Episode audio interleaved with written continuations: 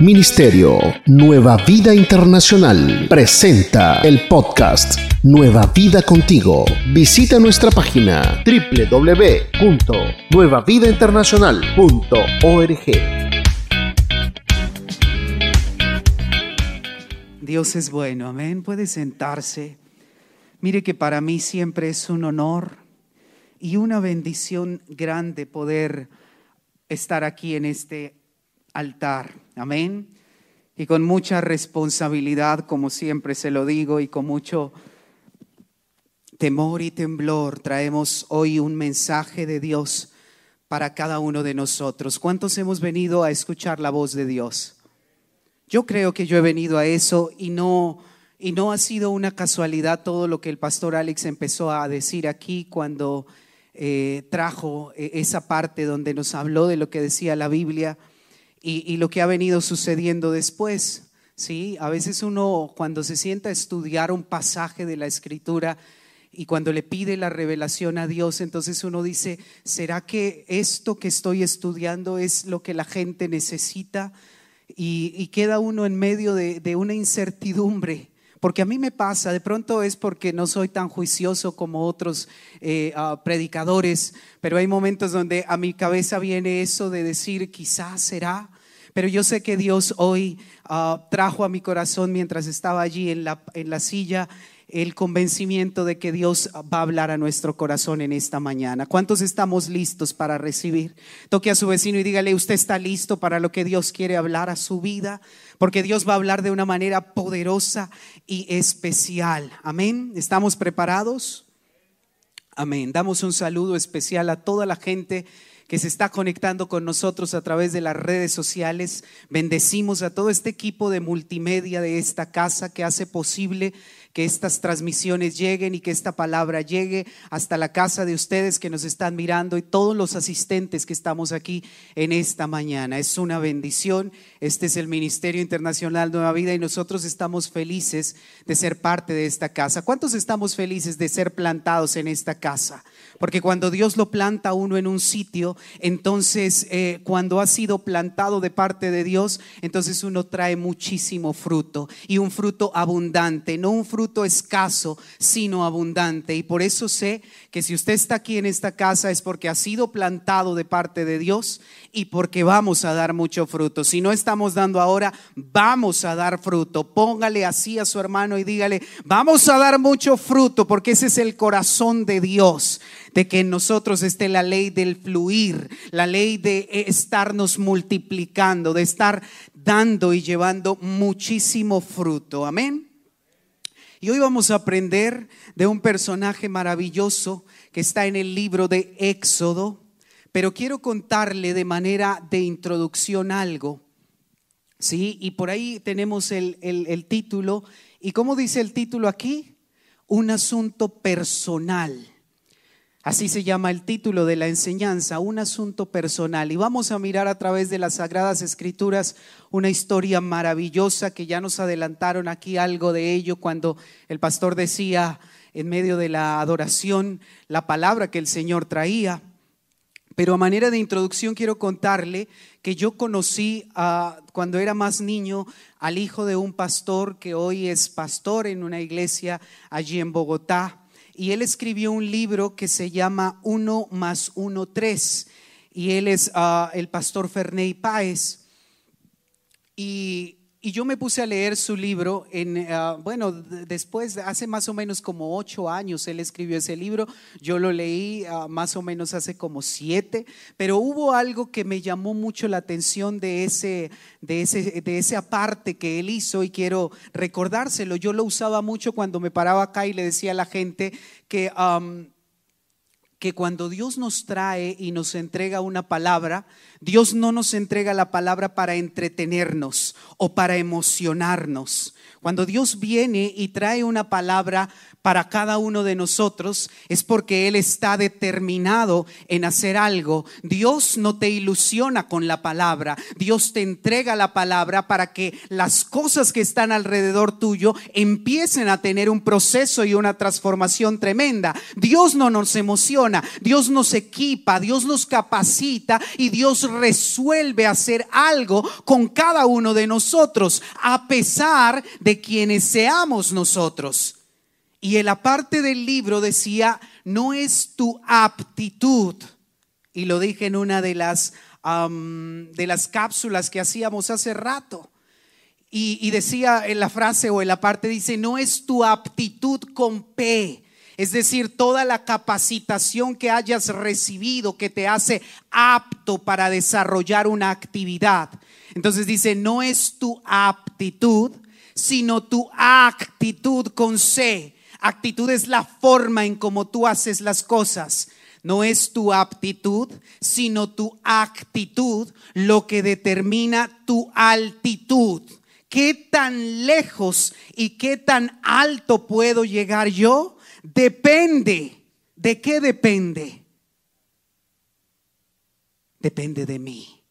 Depende de lo que yo quiera, de hasta dónde quiera hacer las cosas, porque Dios no se equivoca. Y si Él te entrega una palabra, es porque Él está resuelto a que esa palabra se cumpla en tu vida. Y si yo tengo la mejor actitud para que esa palabra quede en mi corazón, entonces voy a ver ese milagro que las sagradas escrituras dicen que va a ocurrir si yo creo la palabra y la pongo por obra.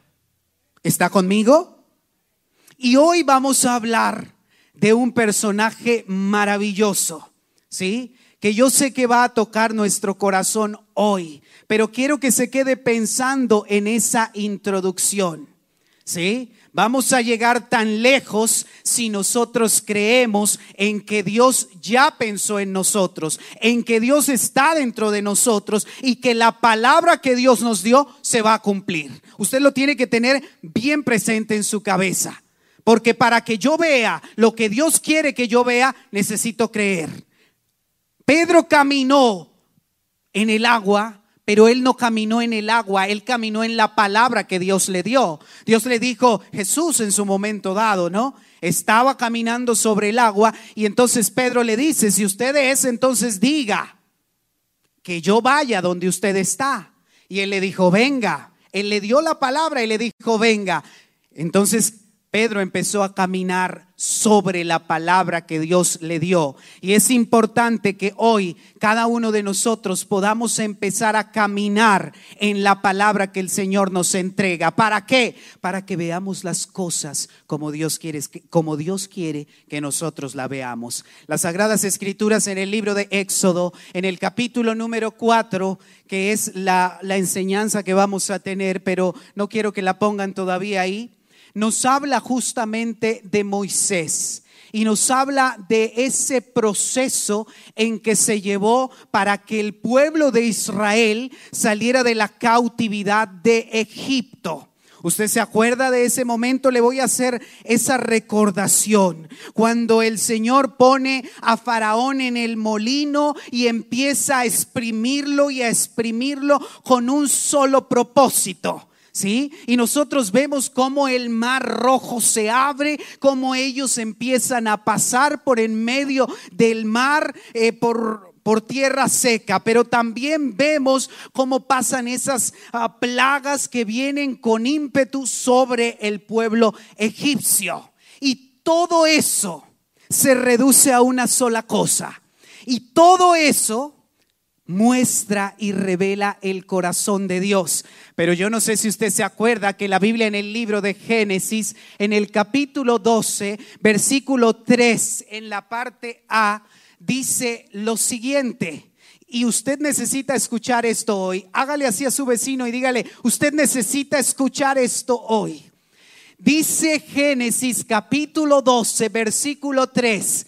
Ayúdeme a leer para que lo hagamos juntos. Aquí está arribita puesto, el equipo de multimedia hizo un trabajo maravilloso con esto.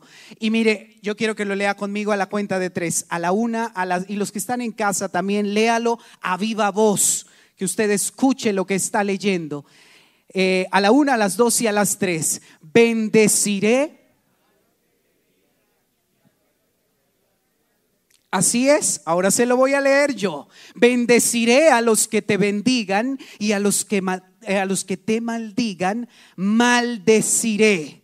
Y alguien de los que está aquí en esta reunión en este día necesita escuchar esto. Y esto es lo que Dios nos entrega hoy. Y esto es lo que Dios nos dice. Lo que Dios le estaba diciendo a Abraham en ese momento es, voy a bendecir a aquellos que te bendigan. Pero aquellos que te maldigan, yo los voy a maldecir. Dijo el Señor en ese momento. Y ese es el mismo ejemplo que podríamos pensar nosotros del hermano grande defendiendo al hermano pequeño, diciendo, el que se meta con él se va a meter conmigo. Y hoy Dios dice a los que están sentados en esta casa, no te preocupes porque el que venga contra ti, yo te voy a defender. No tienes que estar lleno de temor, lleno de angustia, lleno de persecución, porque aquí hay una palabra que sigue cumpliéndose y dice, yo estoy contigo y aquel que te quiera proferir mal, yo me voy a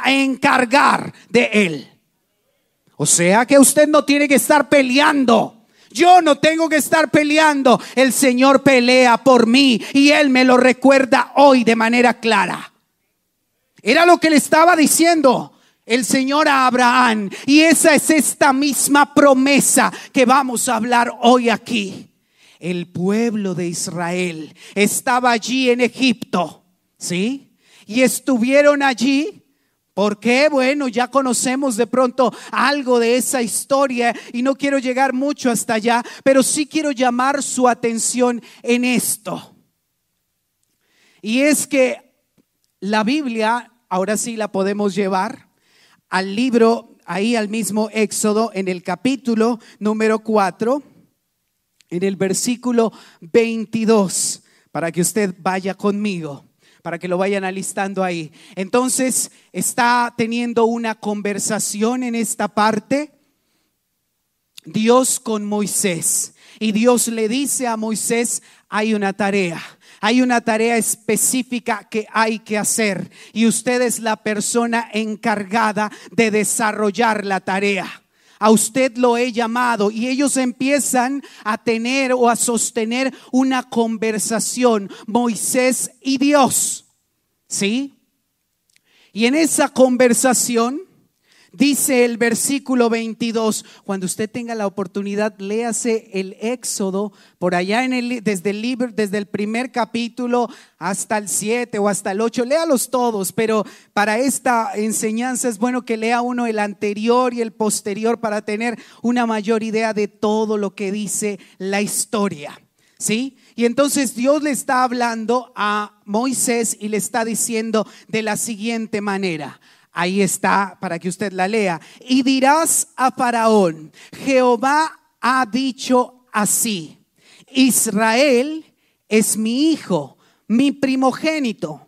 Versículo 23, ya te he dicho que dejes ir a mi hijo para que me sirva y no has querido dejarlo ir. He aquí que voy a matar a tu primogénito.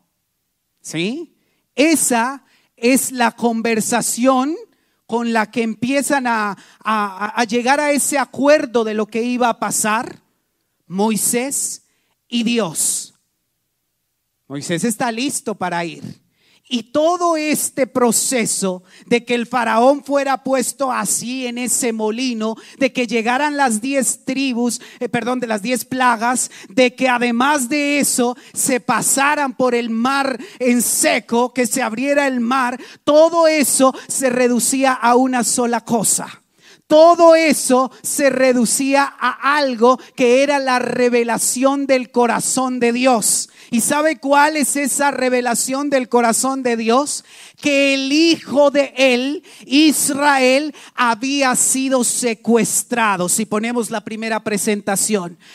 ¿Qué es lo que está pasando? El pueblo israelita estaba cautivo, estaba secuestrado y estuvo secuestrado durante 430 años. El corazón de Dios lo que quería con todo esto que pasó, que el faraón fuera sometido, que vinieran las diez plagas, todo esto se dio por una sencilla razón y era porque el padre no estaba dispuesto a que su hijo siguiera viviendo en la cautividad porque Dios dijo yo no quiero que mi hijo siga padeciendo como ha estado padeciendo porque ningún padre quiere que su hijo viva en una condición de tristeza de abrumación de zozobra de cansancio de miedo de temor no 430 años pasaron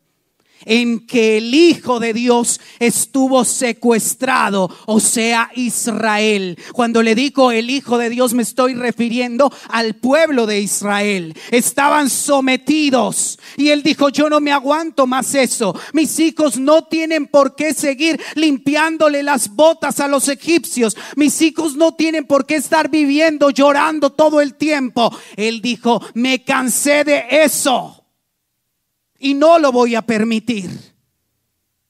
Y es lo mismo que nos pasa hoy en día.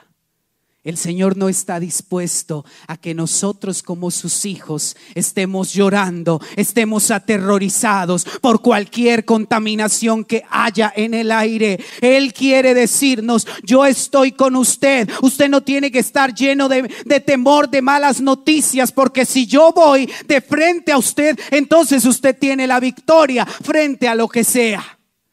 Y yo le puse ahí un título de una película. Yo no le digo que vaya y vea la película, pero sí la puse ahí para generarle una recordación. Porque le estoy hablando de que el proceso que se vivió fue sencillamente porque el Señor dijo, me tiene que devolver a mi hijo, faraón. Y en ese título de la búsqueda implacable es como el sentimiento de ese papá al que le han secuestrado a su hija y va y hace muchísimas cosas por poder volverla a tener consigo. Síguenos en las redes sociales, Facebook, Instagram, YouTube y Twitter, arroba Nueva Vida INTL. Visita nuestro sitio web y descarga nuestra app www.nuevavidainternacional.org. Y es lo mismo que estaba pasando ahí. Lo que pasa es que nosotros no estamos acostumbrados a hacer ese tipo de análisis de pronto a veces. Y decimos, no, pero todo lo que se vivió en ese proceso fue algo bastante complicado, algo difícil. Pero ese algo difícil era un propósito. Y ese propósito está ahí en el versículo que nosotros leímos. Y dirás a Faraón, Jehová ha dicho así, Israel mi hijo, mi primogénito. Ya te he dicho que dejes ir a mi hijo para que me sirva y no has querido dejarlo ir. He aquí, dice el Señor, he aquí yo voy a matar a tu hijo, tu primogénito. Una situación bastante fuerte, pero por eso yo le decía a usted lo que decía Génesis, el que se meta con mi hijo, se mete conmigo. Y si usted no lo quiere soltar, se lo he dicho una, dos y hasta diez veces con las diez plagas, y usted no lo quiere soltar. Como usted no lo quiere soltar, entonces yo voy a ir a buscarlo y usted se prepara para lo que le viene. Y hoy Dios nos dice en esta casa, puede que la situación haya sido complicada, pero Dios hoy dice, yo estoy aquí para ti y yo te voy a sacar de ahí en este momento porque yo soy tu papá y yo te defiendo y yo estoy contigo. No para que otros se, se jueguen sus manos, sino para que, para que me sirvas. Él le dijo ahí, para que me sirvas he querido que salga. Y entonces empieza ese proceso de conversación entre el Señor y entre Dios y entre Moisés donde Moisés empieza a hacer algunas preguntas y algunas cosas. Importante que cada uno de nosotros hoy entienda que esta palabra es nuestra realidad. Y yo sé que Dios hoy le da sabiduría y discernimiento a usted para que pueda ponerse en paralelo con lo que dice la Biblia. Y, vamos a seguir leyendo del capítulo 1 al del versículo número 1 al 17 lo que dice ahí. Porque el Señor le dijo esto, esto es lo que usted va a ir a hacer ante Faraón. ¿Sí? Moisés estaba como asustado con eso, porque había razón de asustarse. Quizás ahorita lo vamos a ver. Y voy a leer a favor de ustedes así de una manera muy rápida. Yo creo que ahí va a ir saliendo y usted va a ir confrontando la lectura. Y dice, entonces Moisés respondió diciendo, he aquí, ellos no, no me creerán ni oirán mi voz. Esto estaba diciendo Moisés. Se tenía harta fe Moisés, ¿verdad? Se tenía harto, él sabía que era un hombre audaz. Mire lo que dice ahí. Ellos no me creerán ni oirán mi voz siquiera. Fue lo primero que salió de la boca de Moisés. Adiós. De pronto porque los conocía y sabía cómo era el pueblo, quizás, pero iba, a empezar un proyecto, iba a empezar algo nuevo y mírese el empeño, el entusiasmo, la fe, la credibilidad que se tenía en sí mismo, ninguna. Y a veces nos pasa a nosotros de pronto que empezamos a hacer cualquier proyecto y creemos en que no nos va a salir bien y creemos en que todo está perdido antes de empezarlo. Pues Dios hoy quiere que nosotros miremos las cosas desde otro ángulo, porque Él no quiere que nosotros seamos fracasados, quedados y que todo el mundo nos supere. Él quiere que sus hijos se destaquen porque nos, nos ha dado las armas, nos ha dado el poder para que enfrentemos todo lo que nosotros tenemos por delante. Él nos capacita y él estaba diciendo a Moisés, es usted a quien yo he llamado. Y él inmediatamente lanzó su primera excusa frente a esto. Y Jehová le dijo, versículo número 2, perdón, versículo número 1 dice, y oirán mi voz porque dirán, no se te ha parecido Jehová. Versículo 2, y Jehová dijo, ¿qué es lo que tienes en tu mano? Y él respondió, una vara. Y él le dijo, échala en la tierra. Y él la echó en la tierra y se hizo una culebra. Y Moisés huía de ella. Entonces Jehová dijo a Moisés, extiende tu mano y tómala por la cola. Y extendió su mano y la tomó. Y se volvió vara en su mano. Por esto creerán que se te ha parecido Jehová, el Dios de tus padres, el Dios de Abraham el Dios de Isaac y el Dios de Jacob. Y le dijo además, Jehová, mete tu mano ahora en tu seno. Él la metió la mano en su seno y cuando la sacó, he aquí que su mano estaba leprosa como la nieve. Y dijo, vuelve a meterla en tu seno. Y él volvió a meter su mano en su seno y al sacarla de nuevo del seno, he aquí que, que se había vuelto como la otra carne. Versículo 8. Si aconteciere que no te creyeren ni obedecieren a la voz de la primera señal, creerán a la voz de la postrera. Y si aún no te creyeren estas dos señales, ni oyeran tu, ni oyeran tu voz, tomarás de las aguas del río y derramarás en la tierra y se cambiarán aquellas aguas que tomarás del río y harán sangre en la tierra. Entonces dijo Moisés a Jehová, ay Señor, yo nunca he sido hombre de hombre de fácil palabra, ni, ni, ni antes ni, ni, ni, ni después era un hombre que no tenía fácil palabra, era la idea que yo quería que usted se riera. Pero bueno, lo intenté. Eh, versículo 11, y Jehová respondió, ¿quién dio la boca al hombre? ¿Y quién hizo mudo al sordo? ¿Al que ve, al ciego? ¿No soy yo Jehová? Ahora pues ve y yo estaré con tu boca y te haré señal a, lo que hayas de hablar. Él dijo, ay Señor mío, envíate, ruego por medio del que debes enviar. Esto es una maravilla. Y es una maravilla porque es que Moisés es idéntico a nosotros. Él empezó a presentar todas las excusas habidas y por haber que tenía él, que no era capaz, que no era de fácil palabra, que tartamudeaba un poco, pero usted cree que el Señor estaba preocupado porque él estaba tartamudeando, él lo conocía, él sabía quién era y él ya lo había escogido para que él hiciera lo que él quería que hiciera. Pero Moisés en sí mismo y viendo su capacidad, dijo, pero es que yo no puedo. Y al final, después de tener esta conversación que estábamos teniendo, él le dice, ¿por qué usted no envía al que tiene que enviar? ¿Por qué, ¿Por qué no busque a otro? Dígale a otro. Porque yo creo que no, usted está confundido conmigo.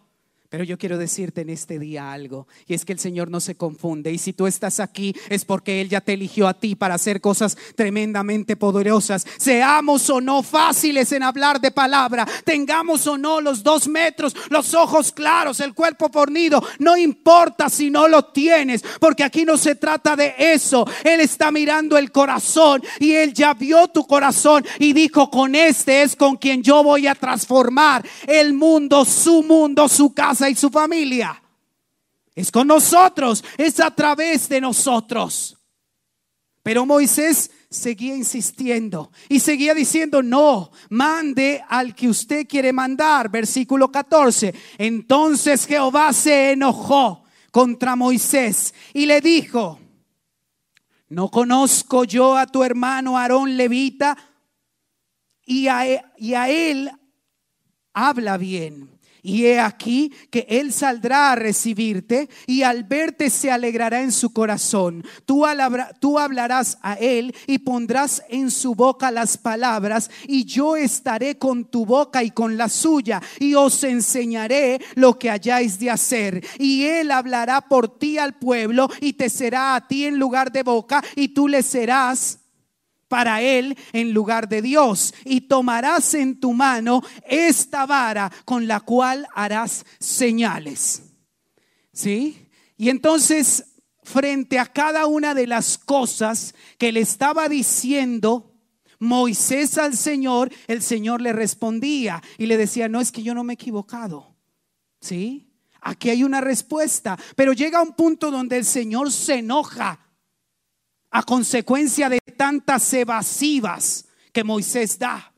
¿Sí? Y hay unos apartes buenísimos aquí que en la siguiente presentación yo se lo puse. Porque Moisés decía, ok, yo soy tartamudo, yo no soy de fácil palabra, a mí no me van a creer. El, el pueblo es complicado. Y el Señor le dice, ¿qué es lo que usted tiene en la mano? Ahí había una vara. ¿No es cierto? Era lo que tenía Moisés. Él lo tenía en su mano, una vara. Y esa vara tiene una representación importante que quiero llamarle en su atención. ¿Sí? Y esa vara era con lo el recurso que tenía Moisés para enfrentarse ante Faraón. Oiga esto, ¿cómo así?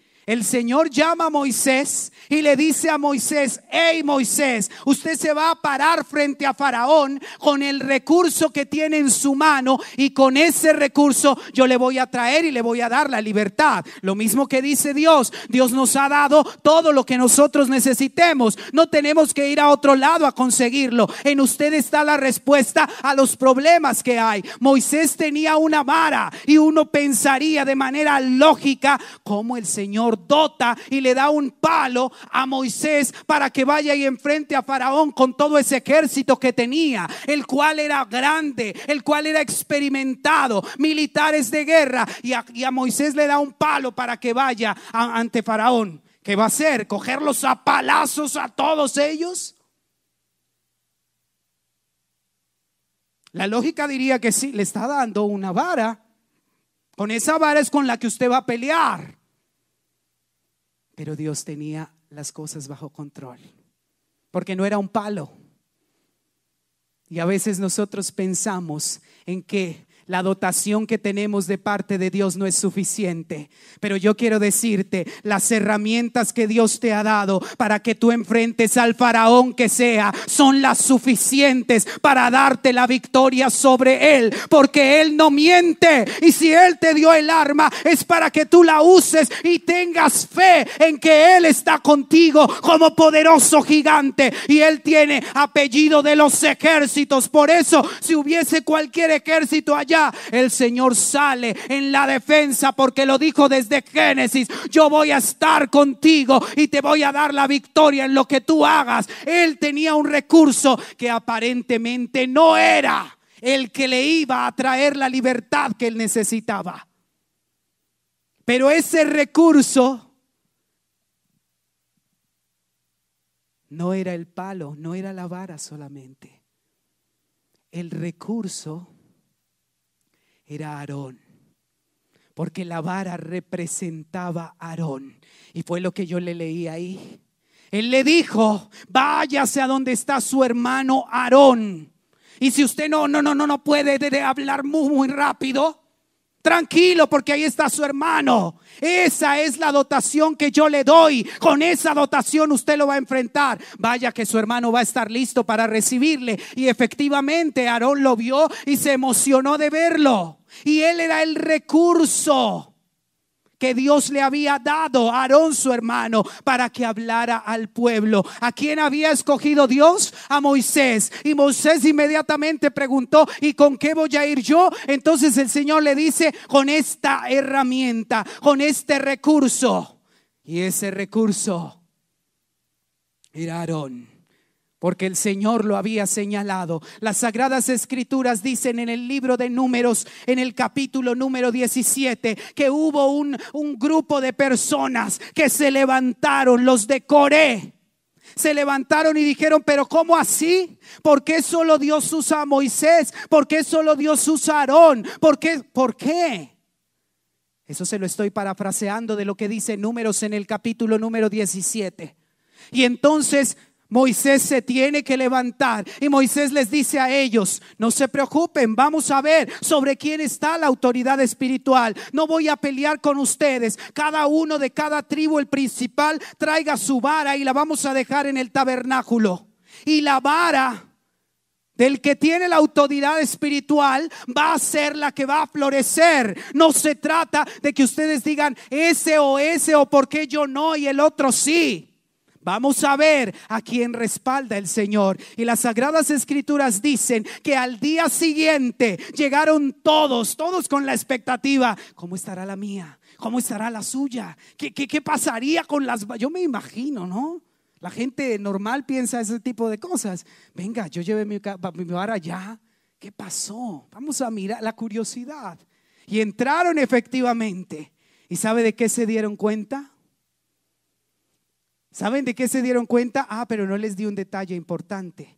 La vara de Aarón era la misma vara de Moisés que se le fue dada. Y usted lo va a ver si sigue leyendo juicioso todo el libro de Éxodo. Porque de ahí en adelante fue Aarón el que empezó a cargar la vara para todos lados. Pero entonces esa vara que era de Moisés, entonces dijo Moisés, vaya, póngale ahí el nombre de Leví por la tribu y póngale el nombre de Aarón. Y la puso ahí. Cuando todos fueron a mirar qué pasó con su vara, entonces se dieron cuenta que las varas de todos los demás estaban iguales. Pero la vara de Aarón dice que tenía ramas, que tenía hojas, que tenía frutos. ¿Por qué? Porque Dios lo había elegido a él para que él hiciera una tarea específica. Era un palo seco, un palo de los que se pone para trancar la puerta de ese palo que se pone para trancar la puerta seco, sin posibilidad de nada, empezaron a salir y a brotar hojas, empezaron a frotar frutos.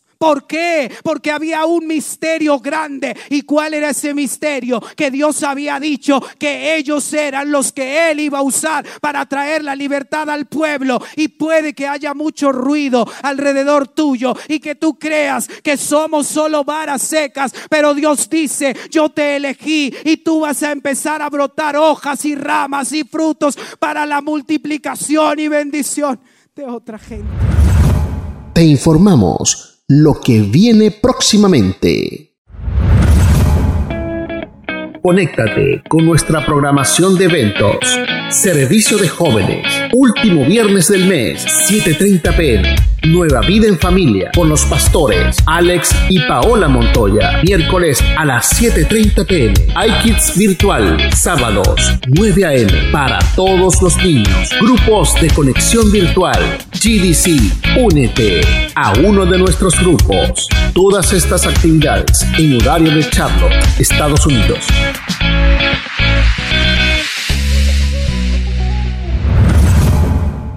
La vara de Aarón floreció por encima de las otras. Estaba la de Isaacar, estaba la otra y la otra y la otra, pero no, Dios ya lo tenía resuelto. Asimismo, no me la muevan es la de María. Ese era el recurso. El recurso que Dios le había puesto en la mano era Aarón, pero también le puso otro recurso. La mano era el otro recurso. Él tenía en su mano, ojo, él tenía en su mano la vara, pero la mano también representaba otro recurso. Y ese otro recurso era su hermana, María, que es la misma que usted encuentra en, los, en el capítulo anterior como Miriam. Ella era mayor que Moisés siete años. Aarón era mayor tres años. Aarón era el menor de ellos. Pero ahí estaba María. Y ese otro recurso era ella. A la cual le dice el Señor, meta la mano en el seno y sáquela. Y salió leprosa. Vuélvala a meter y la volvió a meter y salió ya sin lepra como la carne normal. Porque llegó un momento dado donde ella, donde la hermana de Moisés, en números en el capítulo 12, donde murmuró contra Moisés. Y al murmurar contra Moisés, entonces vino algo complicado. Y es que eso no le agrada al Señor, hermano. No le agrada al Señor que nosotros murmuremos, que nosotros critiquemos de otros, porque es que la murmuración carcome y daña. Y la murmuración hace daño a quien lo hace. Por eso, hermano, no permita que en su casa nadie se siente a murmurar de nadie, porque eso añade pobreza. María dijo, ¿por qué? Si yo le cambié los pañales, si yo lo ayudé, ¿por qué? Entonces el Señor llama a María y llama a Aarón y le dice, no, esto no, es, no, esto no es ninguna cuestión de favoritismos o nada de esto. Esto no es por los años de ministerio, de que usted tenga más edad, que usted tenga más experiencia. Esto es porque yo tengo un asunto personal y lo he elegido a Él para que Él haga la diferencia. Apóyenlo. Y María estuvo leprosa durante siete días y tuvo que interceder Moisés. Y Moisés dijo, perdónela, se equivocó, pero ya aprendió la lección. Efectivamente, pasaron los siete días y ya. Y ella murmuró de Moisés y todo el cuento, pero el Señor la restauró porque hubo un arrepentimiento. Ahora quiero mostrarle la siguiente presentación, algo que nos va a ir llevando como a la parte de la conclusión. Y son cosas muy puntuales. Los recursos que tenía Moisés estaban en él, como la vara y la mano. Los recursos que Dios te ha dado a ti son con los que tú vas a enfrentar las situaciones que Dios, ¿sí? Permite que, que se den para que el poder de Él fluya a través de tu vida. ¿Sí?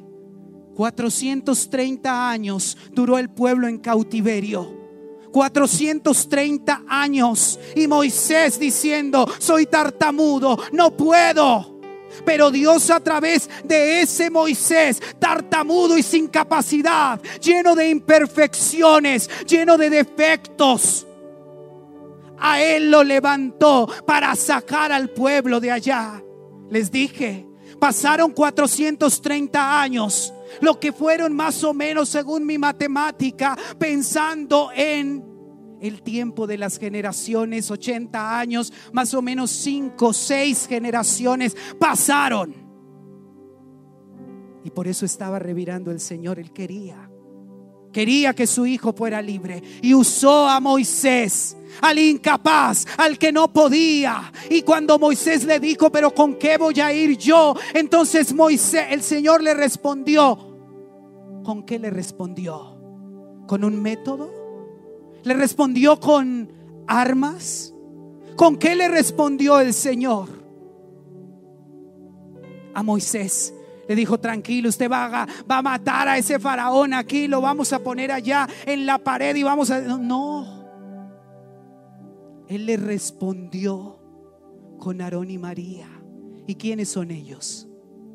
Diga personas. Diga personas. Dígalo conmigo.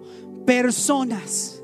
Dios le respondió a Moisés con personas. Le dijo, ahí está Aarón, ahí está María. Con ellos. Y trajeron libertad. Dios no proveyó armas militares. Proveyó una persona y obtuvieron respuesta. Gedeón, ¿se acuerdan de Gedeón? Ya se habían consolidado un poco más como nación Israel y estaban seteados por los amalecitas, por los hijos de Oriente, por los madianitas. Y estaban escondidos. Y Dios dijo, tú, Gedeón, y Gedeón dijo lo mismo, yo soy el pobre, nadie me quiere, no tengo dinero, soy el más pequeño, el único que me sigue a mí es el gato de mi casa. Pero Dios dijo con él, voy a hacer algo especial. Y él era una persona.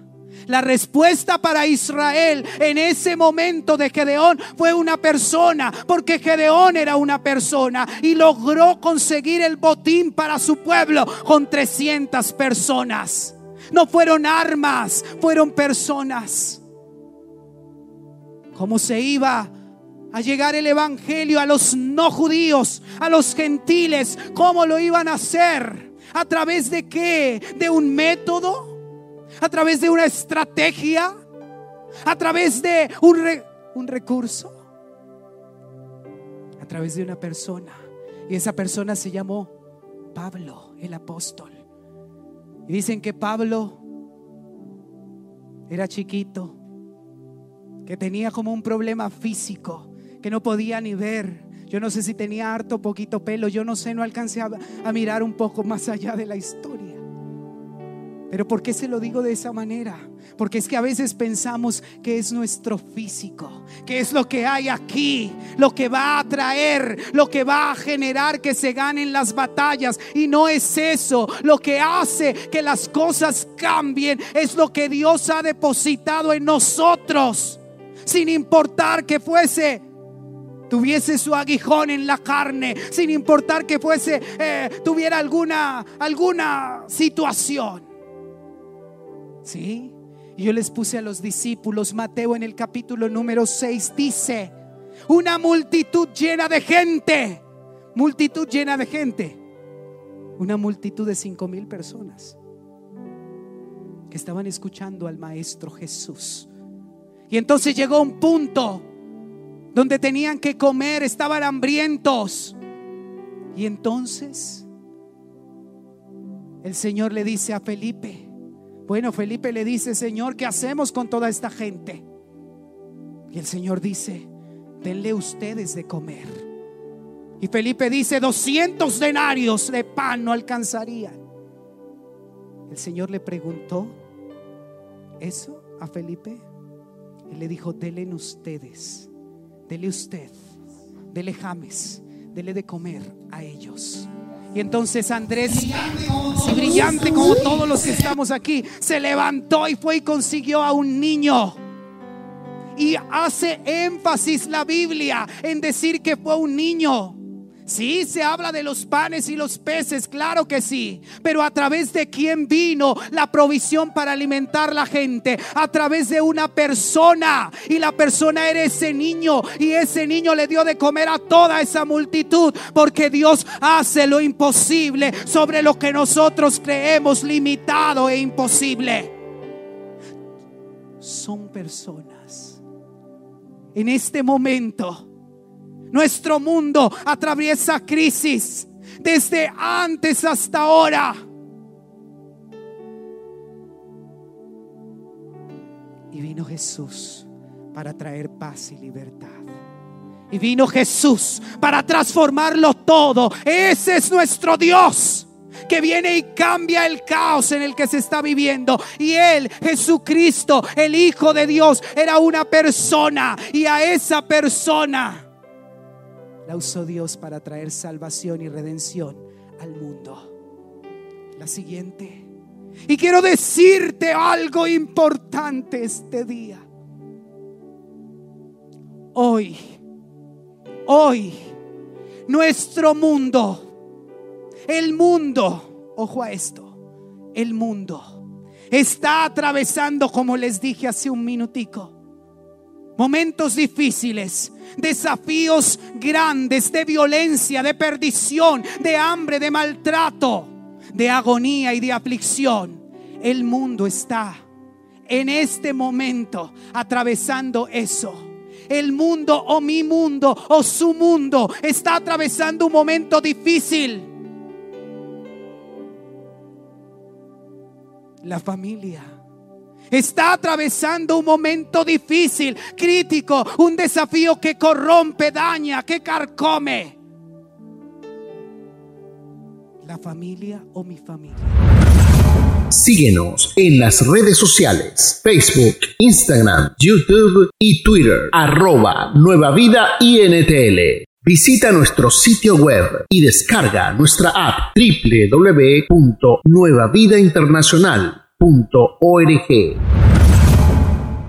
La iglesia de pronto está viviendo algo, ¿sí? La iglesia a nivel universal del mundo o mi iglesia está atravesando algo. Y usted sabe cuál es el recurso de Dios para responder a estas tres grandes instituciones. El recurso que hay son personas. El recurso que Dios quiere y tiene para responderle a la gente hoy soy yo como persona. No son métodos, son personas. Las sagradas escrituras lo dicen. Moisés dijo, ay Señor, envía. Te ruego por medio de quien debes enviar. En otras palabras, que vaya otro porque yo no estoy listo. Pero el versículo siguiente dice que el Señor se enojó. Se enojó.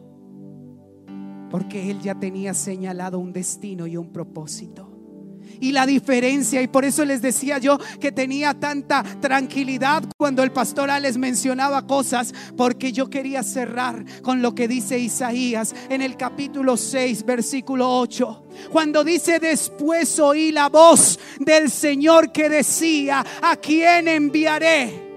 ¿Y quién irá por nosotros? Entonces respondió el profeta Isaías, he aquí, envíame a mí. Yo estoy dispuesto a ir.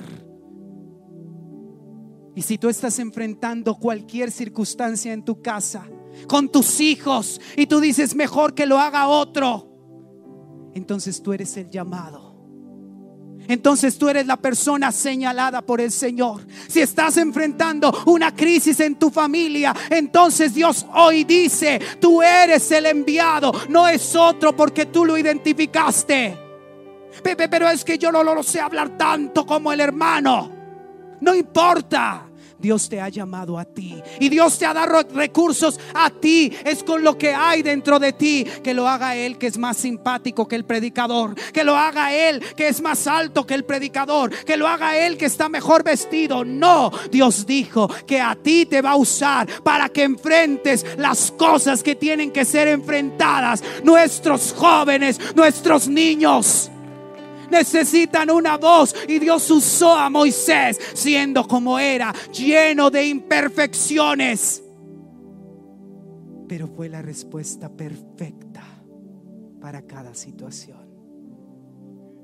Y si tú vienes a la iglesia y si de pronto te sientas en una silla y entonces tú pones la mano en tu silla y sientes que hay un tornillo que está flojo, entonces tú puedes decir,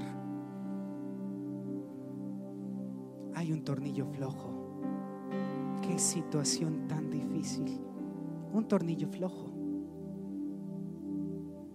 La iglesia necesita un departamento de tornillería para que arregle la, la silla que tiene el tornillo. No, Señor. Ese tornillo significa que eres tú el elegido para hacerlo.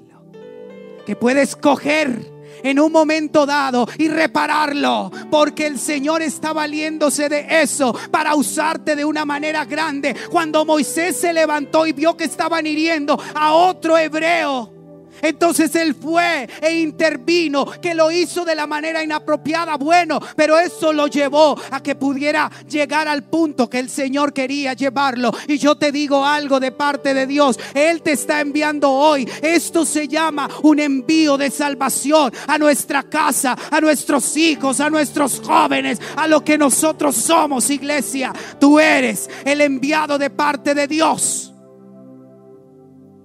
Hermano, encontré que en el suelo de la iglesia hay muchos papelitos.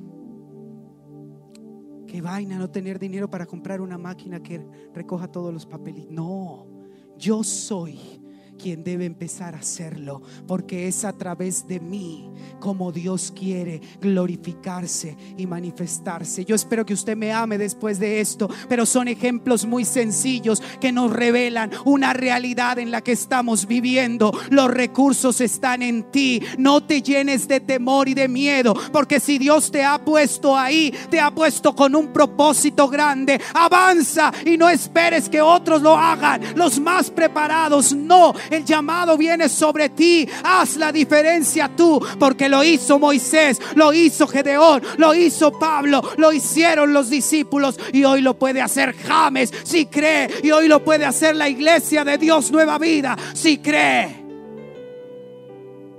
Está la iglesia en esta casa. Los propósitos del Señor son grandes. Y Él nos quiere levantar hoy como Moisés. Y Él nos quiere levantar hoy como la respuesta. Porque no son métodos, porque no son estrategias, diagramas de flujo, nada de esas cosas. Son personas. Y cada vez que el pueblo oraba, entonces el Señor enviaba una respuesta.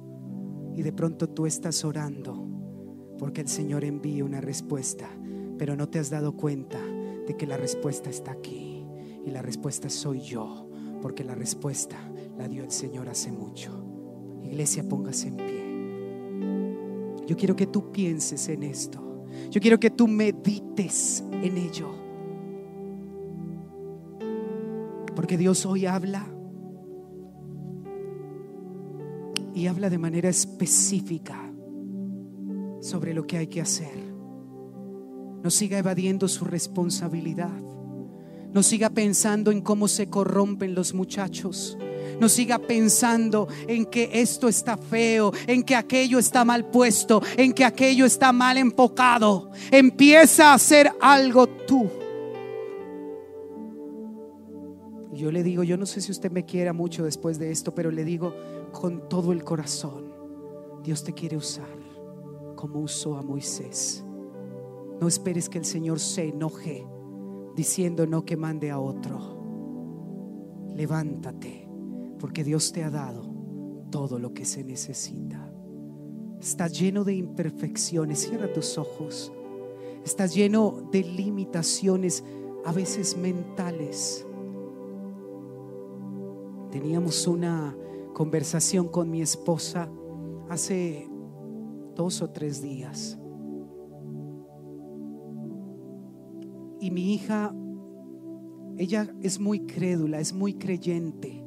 Mi hija cree todo lo que uno le dice. Y si yo le digo a mi hija, tenemos que ir a poner gasolina, ella me hace parar el carro hasta que yo no ponga gasolina, porque ella cree que nos podemos quedar sin gasolina y va a ser un problema grave. Y esta semana pasó algo y entonces la mami le dijo a la niña, le dijo, te va, te va a doler esto. Y la niña estaba bien, pero ella se acordó al día siguiente lo que la mamá le había dicho de que le iba a doler. Entonces ella dijo, me duele. Y lloró y se desesperó y dijo, me duele porque ella creyó en la palabra que su mami le dio. Y Dios, y lo traigo como un ejemplo, porque admiro esa cualidad de creer, porque nos cuesta trabajo creer. A todos son desafíos el creer. Cuando estás en medio de una enfermedad, cuando estás viviendo un momento de crisis, te cuesta creer.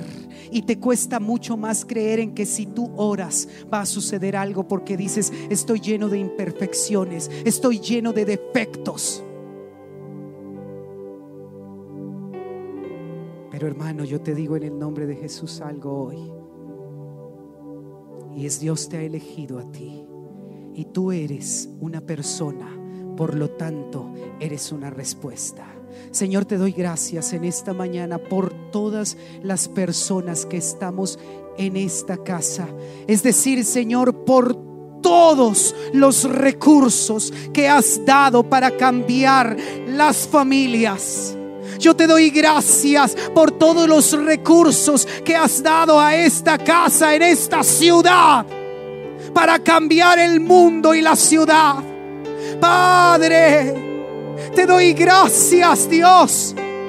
Porque cada uno desde su cualidad, desde su valor, desde su regalo, va a generar un impacto poderoso.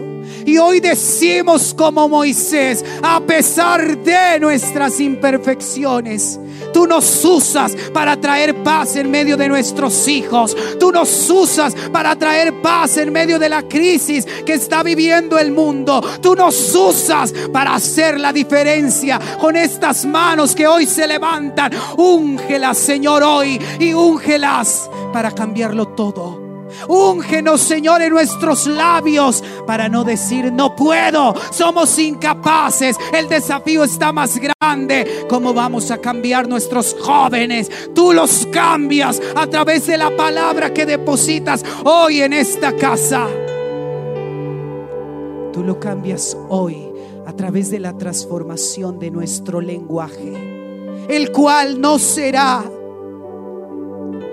un lenguaje igual, sino distinto. Señor, aquí está tu iglesia. Hermano, yo no le voy a decir qué decir, porque la palabra ha sido clara, pero este es un momento de oración. Piensa en ti, la palabra no se queda ahí en tu teléfono, no se queda ahí en los que la tienen física. La palabra se hace real en ti. La palabra se hace real en ti. Piensa que estás viviendo y levanta hoy como Moisés el recurso que Dios te ha dado, que es tu oración, que es tu adoración, que es la forma en cómo tú consigues que todo cambie. Señor, ayúdanos a mejorar y a cambiar Aquí estamos como iglesia pidiéndote ayuda. Aquí estamos como ministerio diciendo, Señor, vamos a hacer las cosas de manera diferente. Vamos a levantarnos siendo una mejor versión de padres, de hermanos, Señor. Ayúdanos a hacer esas versiones originales